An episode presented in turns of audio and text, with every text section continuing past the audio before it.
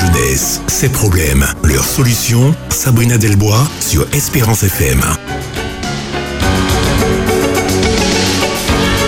Bonjour à tous et à toutes. Vous êtes sur Espérance FM dans votre émission La jeunesse, ses problèmes, leurs solutions. Nous sommes ensemble jusqu'à 15h et comme chaque semaine, nous abordons différentes thématiques qui touchent les préados, les adolescents ainsi que les jeunes adultes. Pour préparer cette émission, je me base sur les travaux de Josh McDowell et Bob Ostetler, qui sont deux spécialistes de la relation d'aide chrétienne. Cette émission est à la fois un guide clair et simple à l'intention des responsables de jeunes, des pasteurs, des enseignants et des parents avec ces sujets relatifs à ce que peut vivre notre jeunesse. Cela va du simple défi d'atteindre l'âge adulte au traumatisme important engendré par des situations de crise extrême. Chaque épisode est construit sur la même trame. Un problème vous est présenté de façon à vous guider en cinq étapes pour en faire l'analyse et trouver des solutions efficaces. Il s'agira d'identifier le problème, découvrir les causes, déterminer ses effets, considérer ce problème du point de vue biblique et proposer la solution adéquate. Vous qui prenez soin d'un jeune, cette émission est pour vous.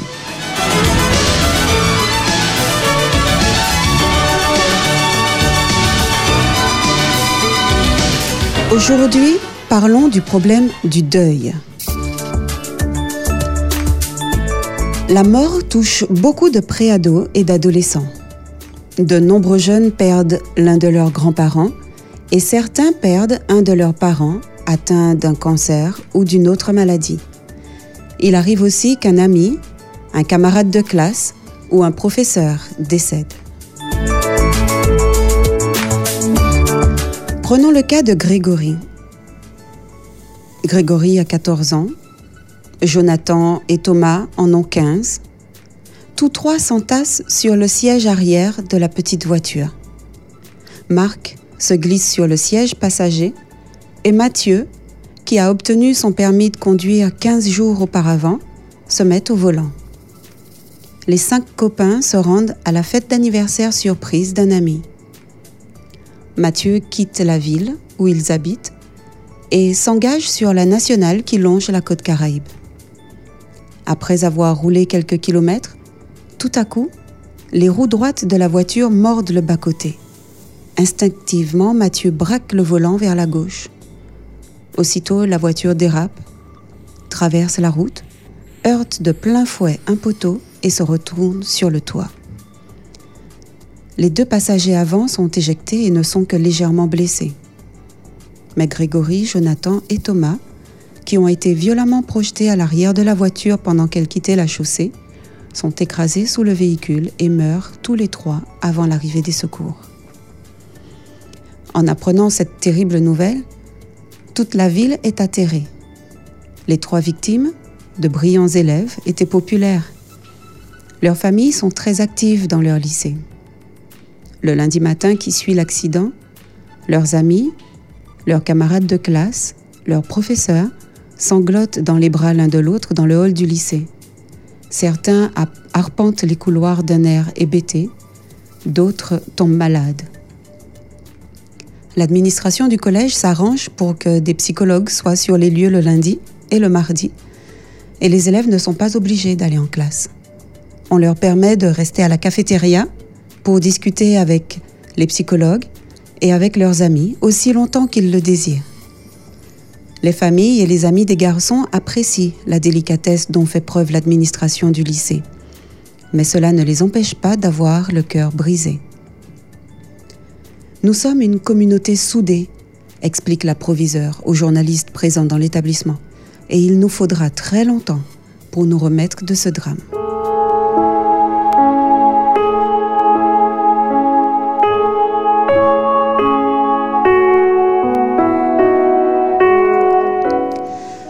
Il est toujours éprouvant de perdre un ami ou un bien-aimé, mais pour un jeune, cela peut prendre des proportions dramatiques.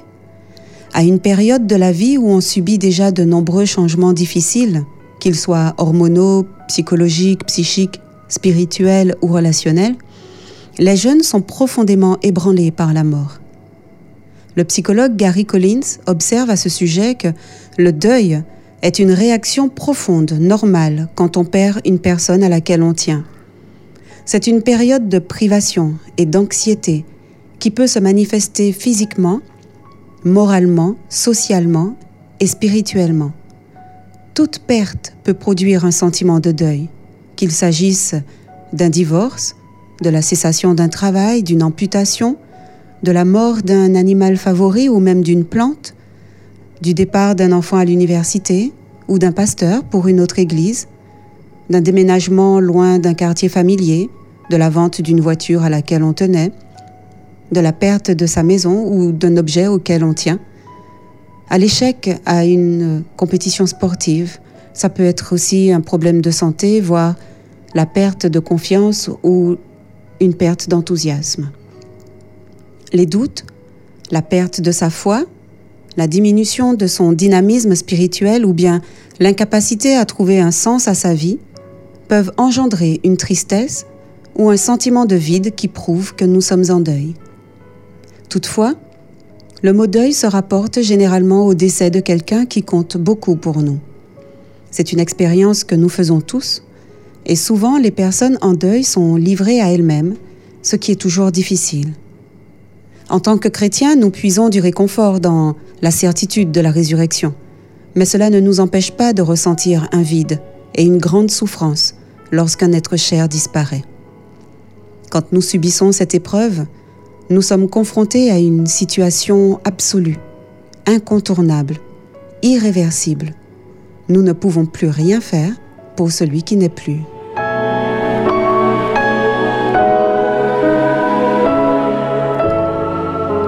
Le deuil peut être dévastateur, mais encore plus pour les jeunes, tant à cause des réactions des autres qu'à cause de leur âge et de leur relatif manque de maturité.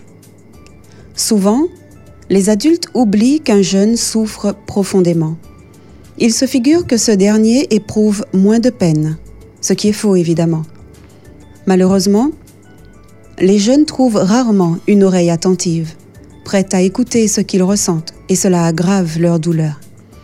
Si un père de famille décède, beaucoup d'adultes entourent sa femme, l'écoutent et la soutiennent. Mais souvent, ces enfants sont négligés, surtout s'ils n'ont pas encore atteint l'âge adulte.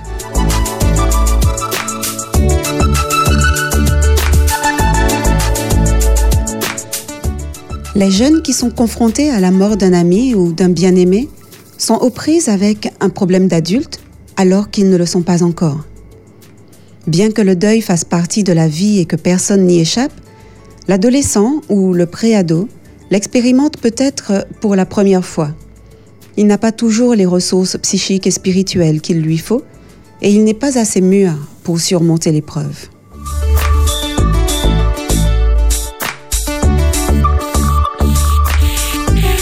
Ainsi, chaque fois qu'une partie de notre vie nous est ôtée, chaque rupture met en place un processus d'oubli.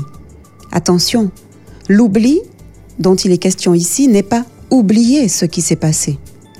L'oubli, c'est guérir de la perte. Le travail de deuil sert à canaliser les émotions et il garantit le non-oubli. Le processus de deuil est normal. Certaines personnes, cependant, font un deuil pathologique. Mais le deuil, en réalité, consiste à faire passer la perte de la personne aimée en moi. Il s'achève quand j'ai conscience que, même si la personne est partie, la part qu'elle laisse en moi, personne ne peut la prendre. La personne demeure en moi, mais autrement. Le travail de deuil a pour but l'intériorité et l'apaisement.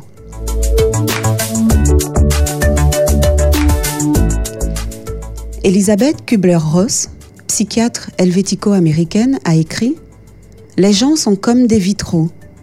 Ils brillent tant qu'il fait soleil, mais quand vient l'obscurité, leur beauté n'apparaît que s'ils sont illuminés de l'intérieur. Dr Kubler-Ross était pionnière de l'approche des soins palliatifs pour les personnes en fin de vie et de l'accompagnement aux mourants. Ses recherches, très appréciées, permettent de distinguer cinq étapes du processus de deuil.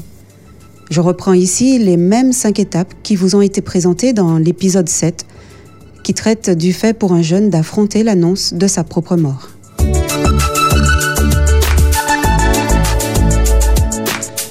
La première de ces cinq étapes est le déni. C'est une décision consciente ou inconsciente de refuser d'admettre que quelque chose est vrai. Cela peut être un diagnostic, des séquelles, la sévérité d'un problème ou le besoin d'une intervention. En phase de déni, la personne refuse de croire que le décès de la personne aimée est réel. Cette étape est plus ou moins longue suivant les cas. Elle est temporaire mais peut ressurgir de temps à autre. Quand le déni se prolonge, le deuil devient pathologique.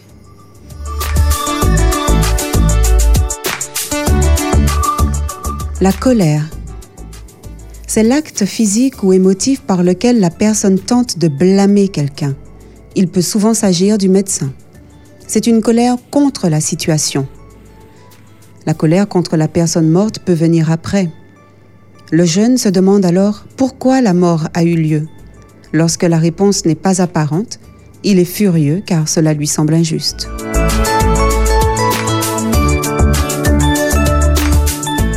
Le marchandage. C'est un processus de négociation par lequel la personne tente de retarder l'inévitable ou alors elle tente de prendre ses distances par rapport à la réalité de la situation. C'est une tentative désespérée d'ignorer la perte il peut s'agir de retarder une mort, même imminente, ou alors de conclure un marché, entre guillemets, qui allégera la souffrance du deuil ou la réalité de la séparation. Le marchandage peut être conclu secrètement avec Dieu. Il peut y avoir une inversion dans le processus entre la colère et le marchandage, c'est-à-dire que l'une ou l'autre peut intervenir en premier.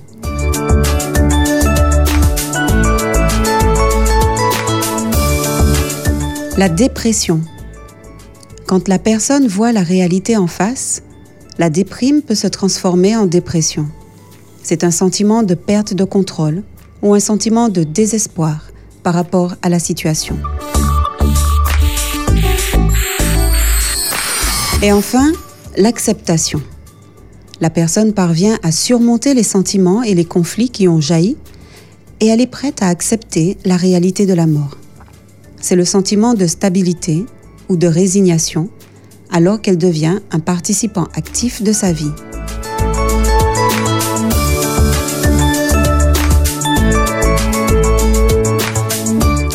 Tout ce processus vaut pour le deuil normal. Le deuil pathologique, lui, diffère en profondeur. Les étapes que je viens de citer sont vécues de manière bien plus intense, que ce soit en durée. Le deuil dure beaucoup plus longtemps ou en destination. Le deuil pathologique ne peut déboucher sur la santé mentale et affective.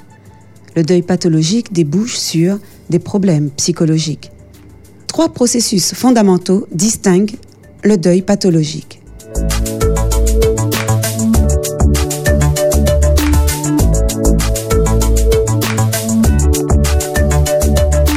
La distanciation, c'est le processus par lequel un adolescent assimile la mort d'un point de vue intellectuel tout en se comportant comme si rien ne s'était passé. Il évite ainsi les étapes du deuil. L'intériorisation, c'est le processus au moyen duquel il tente de préserver sa relation avec le défunt en s'adressant à lui comme s'il était à ses côtés. Ce processus nie la réalité et la finalité de la mort.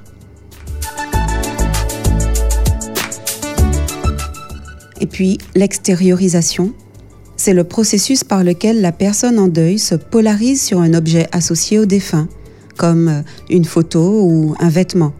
Cela lui permet de retarder le processus du deuil et de ne pas voir la réalité en face.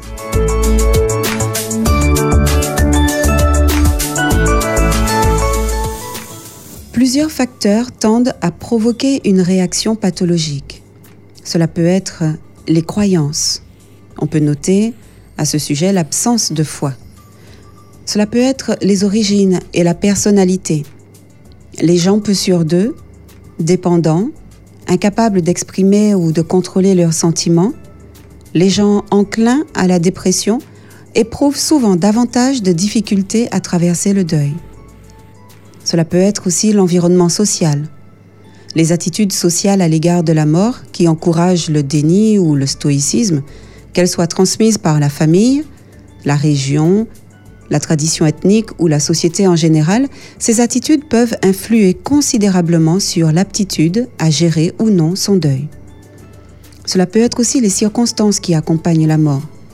Alors, euh, la mort a pu intervenir à un moment inopportun, une mort tragique, ou en raison des liens particuliers avec le défunt, ou bien ça peut être d'autres circonstances. Tout cela peut intensifier le processus du deuil et provoquer une réaction pathologique.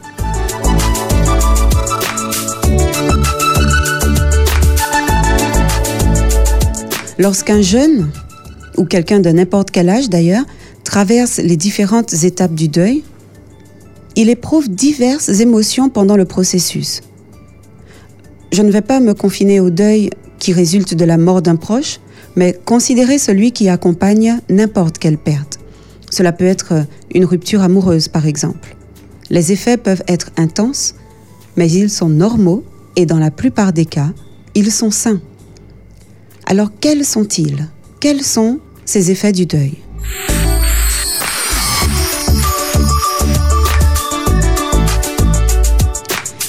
Les effets physiques tout d'abord. Alors cela peut être une respiration difficile, sifflante, la gorge nouée, une impression d'épuisement physique, un manque de force, un manque d'endurance, des symptômes digestifs comme la perte du goût ou de l'appétit, la bouche sèche, des troubles gastriques. On note également des insomnies ou au contraire un excès de sommeil, des migraines et d'irrépressibles crises de larmes, parfois inattendues.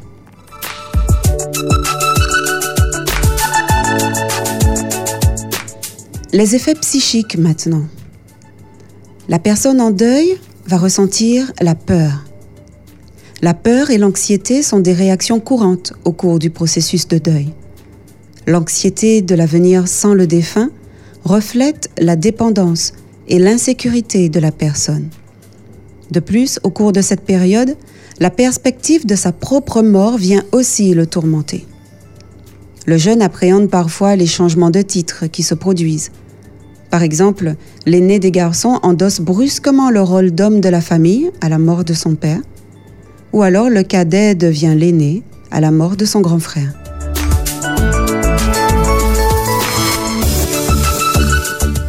Un autre effet psychique est la culpabilité. Beaucoup de personnes en deuil éprouvent un profond sentiment de culpabilité.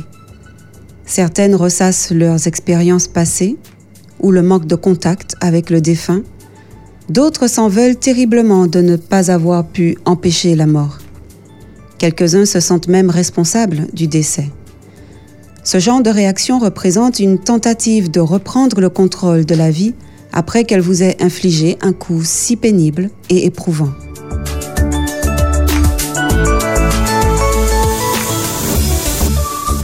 Un troisième effet psychique du deuil est l'impuissance. La mort est inéluctable. On ne peut ni la prévenir, ni faire marche arrière. Pour un adolescent, l'un des sentiments les plus pénibles est de se sentir impuissant. Pour lutter contre ce sentiment éprouvant, il tente souvent d'endosser la responsabilité de ce qui s'est produit. Ainsi, la culpabilité prend euh, le pas sur l'impuissance. Un autre effet est la colère. Souvent, la perte d'un ami ou d'un bien-aimé excite notre colère. Elle est parfois dirigée contre le défunt, accusé d'avoir lâché, entre guillemets, le jeune. Elle peut être dirigée contre d'autres personnes, surtout les adultes qui n'ont pas su empêcher la mort, ou même contre Dieu qui a permis cette douloureuse épreuve.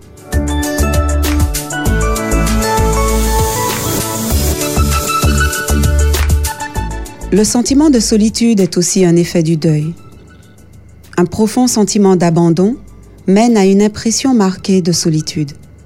Être seul par choix est une chose, mais y être forcé par des événements extérieurs en est une autre.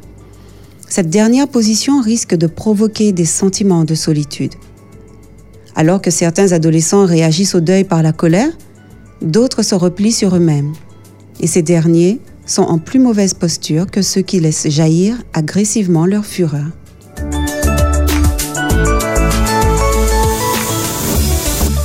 Le doute peut également s'immiscer. Fréquemment, on se demande pourquoi. Dans ces moments-là, il est normal de chercher quelques explications, de vouloir comprendre les raisons pour lesquelles nous avons subi cette perte. Toutefois, il est généralement difficile, voire même impossible, d'apporter une réponse, ce qui peut inciter la personne à douter de l'amour et de la sagesse de Dieu, voire même de son existence. Même si les questions et le doute des jeunes en deuil sont lancinants, ils sont moins réconfortés par des explications théologiques et intellectuelles que par le réconfort et la consolation affectueuse de leur entourage.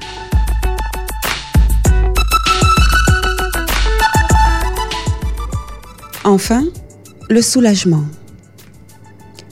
Lorsque la mort survient après une longue maladie douloureuse, eh bien on éprouve souvent un certain soulagement à l'idée que l'agonie du mourant est enfin terminée. On peut aussi être soulagé lorsque le défunt était agressif, hostile ou trop autoritaire. Les relations difficiles sont terminées. Ces sentiments sont assez naturels en certaines circonstances, mais ils risquent malgré tout de culpabiliser ceux qui les éprouvent. Ces réactions psychiques et physiques ne sont pas les seuls effets du deuil, mais il s'agit probablement des plus fréquents et des plus profonds. Avant de questionner la Bible et d'en dégager les points importants concernant le deuil, je vous propose d'écouter le groupe CTW sur ce titre Dieu ne change pas.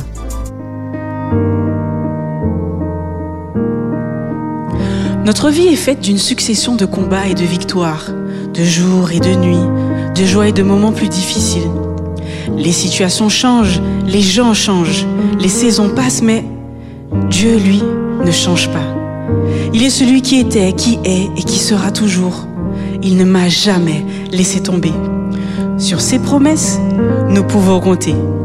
Son amour n'a pas de fin. Ses compassions se renouvellent chaque matin. Oh, que sa fidélité est grande.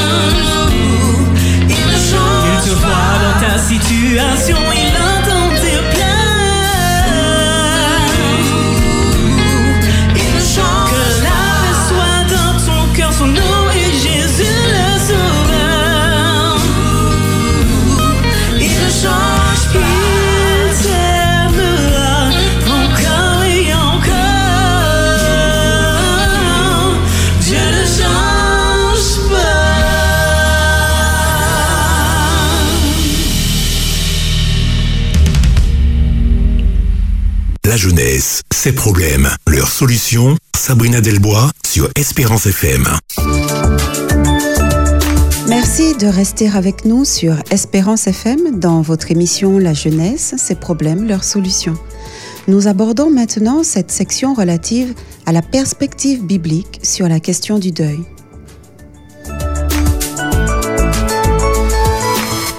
La Bible est un livre réaliste qui nous décrit le décès et le deuil de nombreuses personnes. Dans l'Ancien Testament, nous découvrons que lorsque nous marchons dans la vallée de l'ombre de la mort, même là, Dieu est avec nous. Dans les Écritures, nous lisons des descriptions de gens qui s'affligent au moment où ils sont troublés et abattus, comme dans le psaume 6 dont je lis un extrait. Reviens me délivrer, Seigneur, toi qui es si bon. Sauve-moi, car dans la mort, on ne se souvient pas de toi. Dans le monde des morts, qui te célébrera? Je suis épuisé à force de gémir. Chaque nuit, je trempe mon lit de larmes, j'inonde ma couche de pleurs. Verset 8. Mes yeux se voilent, tant j'ai de chagrin. Je n'y vois plus, tant j'ai d'adversaires. Si David qui écrit ces mots se tourne vers Dieu dans son moment de détresse, c'est parce qu'il sait que Dieu relève ceux qui ont du chagrin. Il prend plaisir à le faire. Cela fait partie de son essence, de qui il est. D'ailleurs, quand Dieu s'est incarné dans la nature humaine, il a été un homme de douleur et habitué à la souffrance. Il a porté nos souffrances, il s'est chargé de nos douleurs. Nous lisons cela dans Ésaïe chapitre 53, les versets 3 et 4. Sans aucun doute, donc, Dieu connaît nos moments de douleur et de désespoir.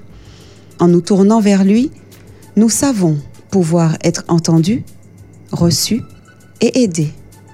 Ainsi, si on fait un focus sur le Nouveau Testament, on remarque que plusieurs passages parlent sans tabou de la mort et du deuil. Ces passages peuvent être groupés en deux catégories. La première montre que Jésus a changé le sens du deuil. La seconde met en évidence comment Jésus a insisté sur l'importance d'accepter le deuil. Alors oui, dans le Nouveau Testament, le Christ a changé le sens du deuil. Beaucoup d'incroyants s'affligent sans avoir le moindre espoir pour l'avenir. Pour eux, la mort, c'est la fin d'une relation, et ce pour toujours. Mais pour le chrétien, les choses sont bien différentes.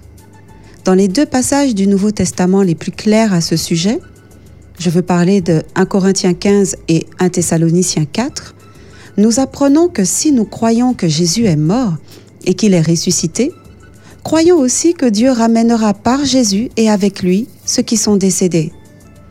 Nous pouvons donc nous consoler les uns les autres par ces paroles, convaincus que, plus tard, les morts ressusciteront incorruptibles et nous, nous serons changés et nous reverrons nos bien-aimés. Pour le chrétien, la mort n'est pas la fin de tout.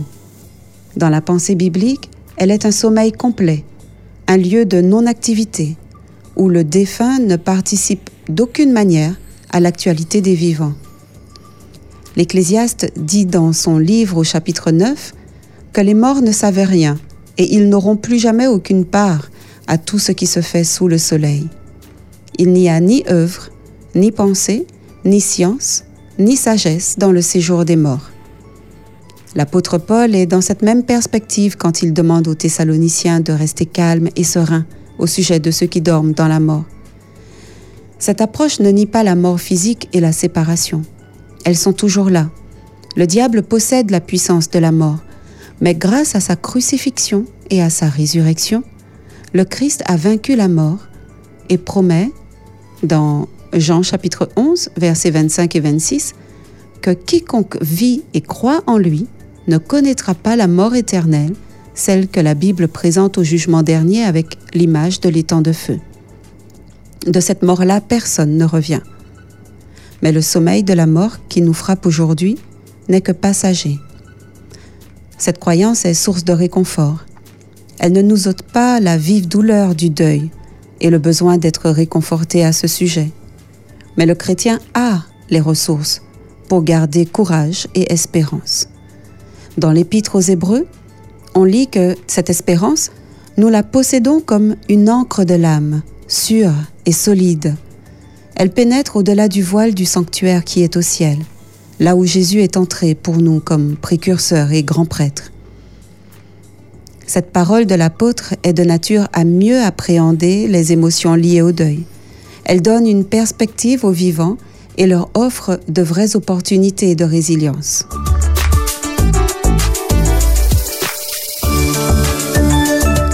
Voici pour le premier enseignement qu'on retire de la vision de Jésus sur la mort et le deuil.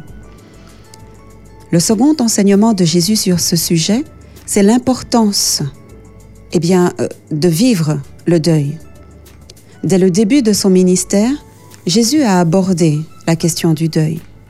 Dans son sermon sur la montagne, il a dit ⁇ Heureux les affligés, car ils seront consolés. Matthieu 5, verset 4. Le deuil peut affliger, et pour Jésus, il est tout à fait normal de, de traverser cette période. Apparemment, c'est quelque chose de positif, puisque placé au même rang que la douceur, la bonté, la pureté de cœur et l'esprit paisible, qui sont les valeurs du sermon de Jésus dans Matthieu chapitre 5. Plus loin, à la mort de Lazare, Jésus n'a pas hésité à montrer son émotion.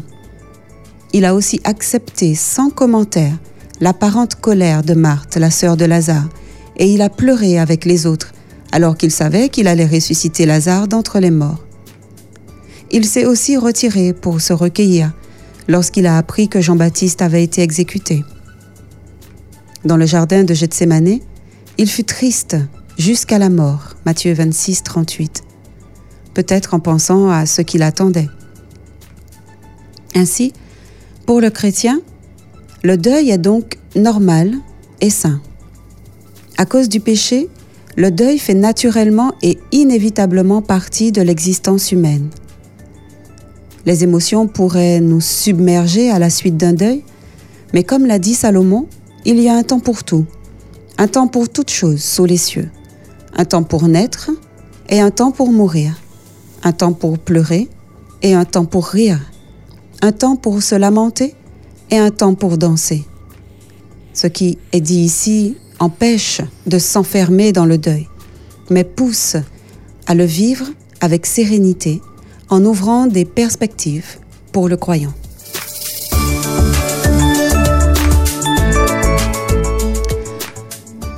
Écoutons ce titre de Roger Fortuné, Quand la mort frappe. On se retrouve juste après.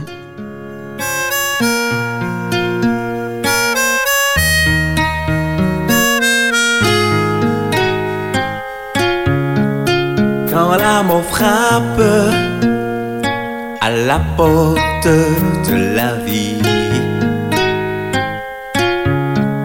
Même si l'on sait qu'elle doit venir un jour, on reste surpris. On aimerait pouvoir lui dire va et reviens après. On aimerait pouvoir lui dire va ne reviens jamais. Quand l'amour passe, aucune frontière ne l'arrête. le sais vite partout, chez le riche comme chez le Mais elle n'a pas que d'ennemis dans ce monde.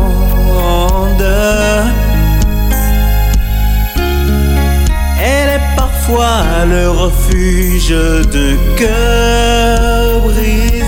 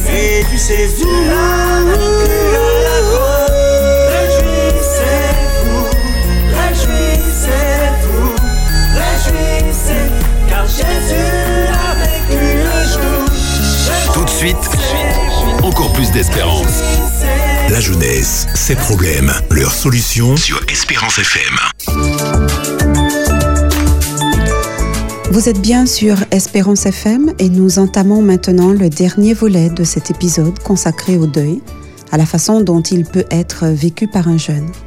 Alors comment réagir et que faire face à un jeune qui vit la rupture d'une relation à laquelle il tenait ou s'il subit la perte d'un proche?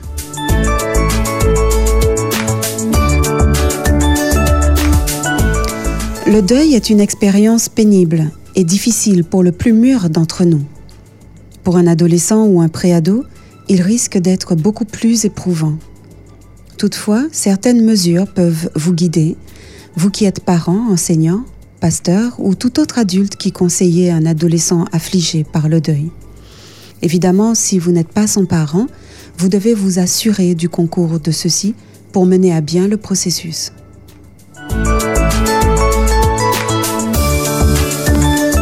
Tout d'abord, écoutez.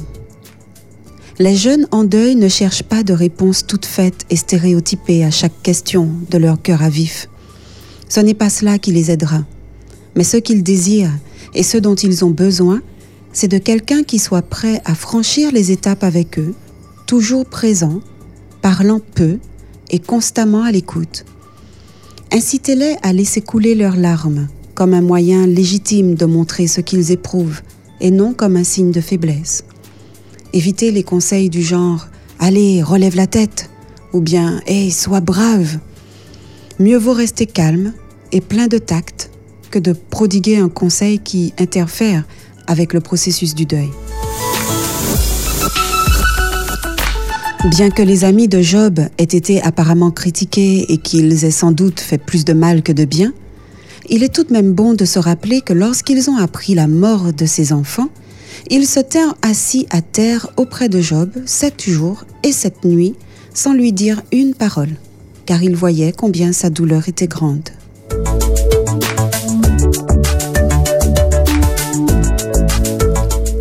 Sympathisez. Vous qui espérez aider un adolescent à traverser son deuil, essayez de vous remémorer vos propres expériences passées par rapport à la mort. Où en êtes-vous, vous-même, sur la question? La compréhension par l'empathie, l'une euh, des manières les plus dynamiques et les plus efficaces dans toute relation d'aide, cette compréhension est particulièrement importante lorsqu'on est euh, en face d'une personne en deuil. Et les manifestations empathiques de compréhension, les manifestations empathiques d'intérêt et de soutien ont un puissant pouvoir de guérison. Dieu appelle les chrétiens à se réjouir avec ceux qui se réjouissent et à pleurer avec ceux qui pleurent. Il les appelle à inciter les autres à se tourner vers le Dieu de toute consolation, qui nous console dans nos afflictions, afin que, par la consolation dont nous sommes l'objet de la part de Dieu, nous puissions consoler ceux qui se trouvent dans l'affliction. Partager la peine de l'autre et le réconforter avec tact est l'un des moyens les plus simples et efficaces de l'aider alors qu'il est affligé.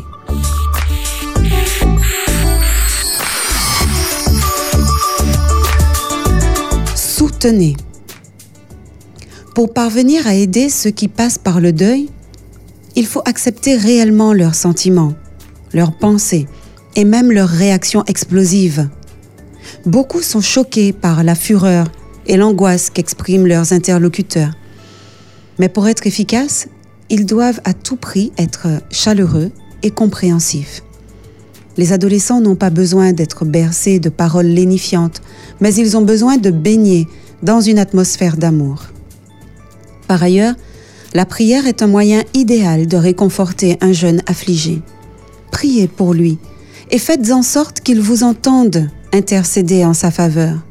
Arrangez-vous pour qu'il sente que vous vous intéressez à lui et que vous l'estimez en déversant votre cœur devant Dieu pour lui en sa présence.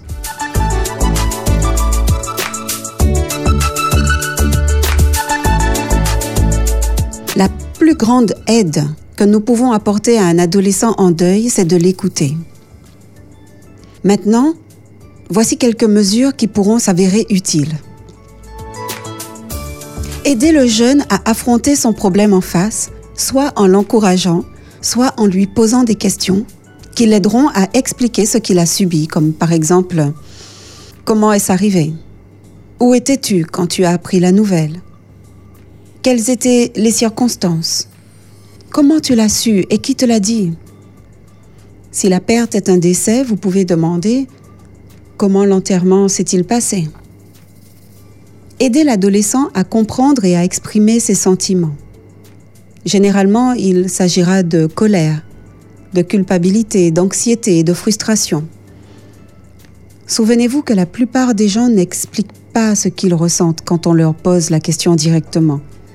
Efforcez-vous plutôt de l'aider à exprimer ses sentiments en lui répondant ⁇ Je vois que cela te rend vraiment furieux ⁇ ou bien alors ⁇ Tu as très mal au cœur, n'est-ce pas ?⁇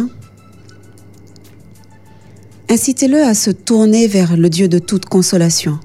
Encouragez-le à s'appuyer sur lui et à compter sur ses ressources illimitées. Mais ne prêchez pas et ne le forcez pas.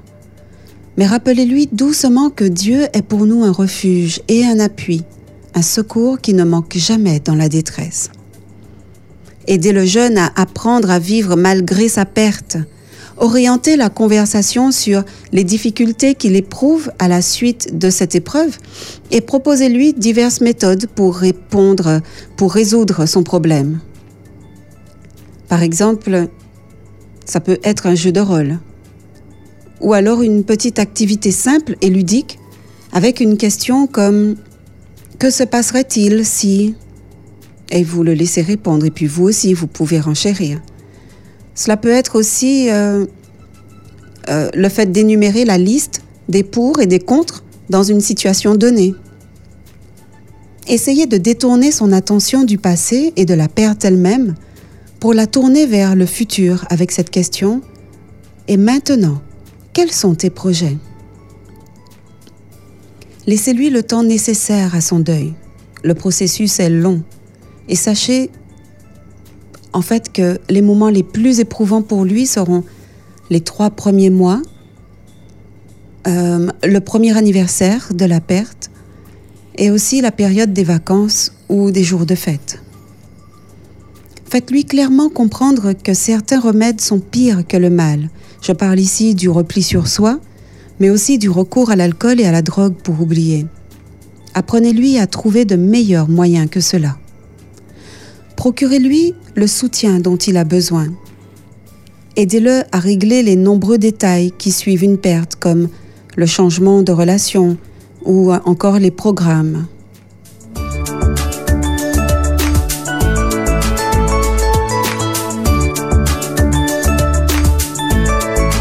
Enrôler. Comme je l'ai suggéré juste avant, l'un des moyens d'aider un jeune en deuil peut consister à lui demander Et maintenant, quels sont tes projets? On peut l'aider de façon saine en le faisant participer à des décisions du genre Ira-t-il à l'enterrement de son ami, par exemple? Y participera-t-il?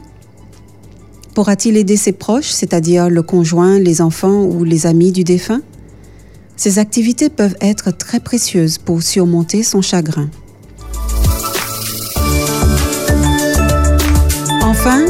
Déléguer. Même si vous, parents et adultes qui vous intéressez aux jeunes, devez aider ces derniers à surmonter leur deuil, d'autres ressources sont parfois nécessaires. Comme l'adolescence est une période de la vie caractérisée par les turbulences et les bouleversements, il faut absolument assister un jeune qui perd un membre de sa famille qui lui est cher ou un ami proche, même s'il ne présente aucun symptôme apparent. Ce ne sont pas les symptômes qui déterminent le besoin du soutien d'un psychologue. Il suffit en général de quelques séances pour aider des jeunes en deuil à surmonter leur épreuve. Le thérapeute peut jouer un rôle essentiel en écoutant, en soutenant et en comprenant l'adolescent qui doit apprendre à retrouver son équilibre et continuer à vivre sans la présence du défunt.